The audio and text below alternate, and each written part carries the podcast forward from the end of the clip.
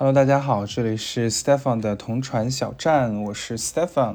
那今天这一期呢，主要想跟大家从一个自由口译员的角度去浅浅的剖析一下，现在疫情当下有哪些热门的行业啊？那其实因为我是自由职业者的口译员嘛，所以我接触到的业务是各行各业都有的，所以其实通过不同行业的需求量。或者是它在疫情期间的增长的情况，也可以判断出这个行业在疫情期间发展的一个势头。那其实呢，嗯，有一些行业，如果它在疫情期间受到经济的这个重击之下，还能有更多的需求，特别是对于口译员的需求的话，那这个行业的发展一定是不错的。所以今天我们就来一起看一下，但是呢，也要有一个免责声明，就是我的这个分析呢是基于我个人的一个总结和数据，还有就是我个人的经历，所以会存在一些偏差，只是想给大家嗯提供一些就业啊或者是投资方面的参考。所以呢，我们下面就来看一下吧。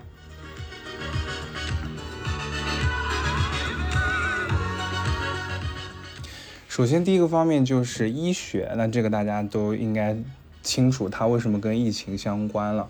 其实就是在疫情发生之后，我们更多的去关注健康，然后关注这个这些。其实医学也分为不同的几块了。那医学在疫情期间的发展，大家是有目共睹的。其实，在我这边的医学可以分为几块，第一块就是药物，比如说一些新药的开发、创新药。靶向药这些，然后第二块是医疗器械。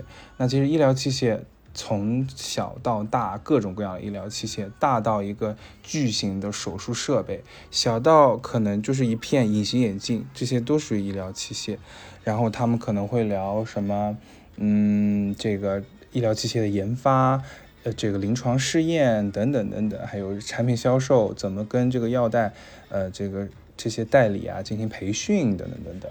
那第三个方面就是大病治疗，比如说一些比较严重的疾病啊，癌症、呃罕见病、孤儿病这些。那这也是跟前两块相关的，要么是使用药物，要么是使用医疗器械来进行治疗。那最后医学还有一小块就是医学整形，那从人的从头到脚的整形都包括在内。其实，其实我就是觉得嘛，就是在疫情期间。各大这个药企啊，还有医疗器械公司，他们也是在趁着这个机会来去改变大家对于科学、对于医学、对于健康的一个看法，所以发展的势头是很迅猛的。那这个部分医学这一大块，在我的业务量中大概占到百分之六十到七十，其实这是一个。相当大的比例了，因为我们所承接的业务是各行各业都有的嘛。那如果一个行业能占到一半以上，那大家可以想见一下这个行业是有多么的牛。然后呢，第二个块，第二块其实就是 IT 这个这个行业，大家应该都很了解啊。那其实，在疫情之这个期间呢。我们更多的去关注数字化 （digitalization） 这个话题，因为其实我们很多业务没有办法在线下，那就只能转到线上，因为商业是不停转的嘛，它一定要继续的去赚钱，所以就要推行数字化。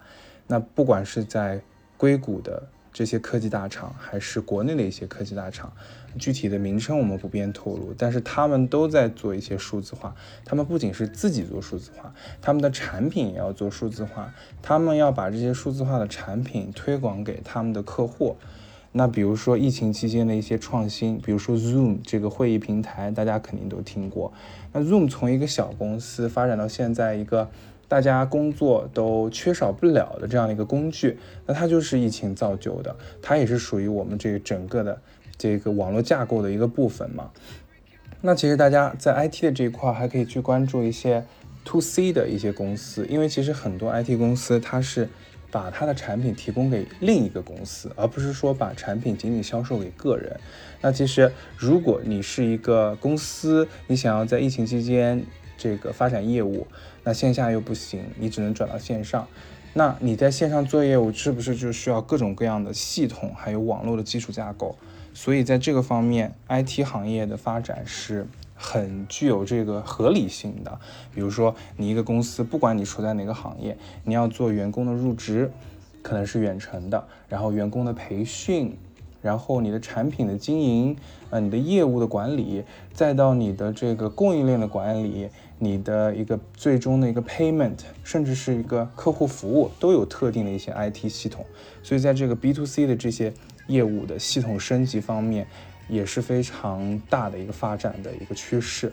然后 IT 这一整块大概占了我百分之二十的一个业务吧，嗯。然后我们再看一下第三块，就是虚拟产业，那其实就是 NFT 啊、元宇宙这些，这块大概占了百分之五，不是特别多，但是有一个非常明显的疫情期间的一个上升的趋势。其实对这个行业，大家是褒贬不一的。我有跟一些朋友聊的时候，有些朋友就觉得，哎，它是。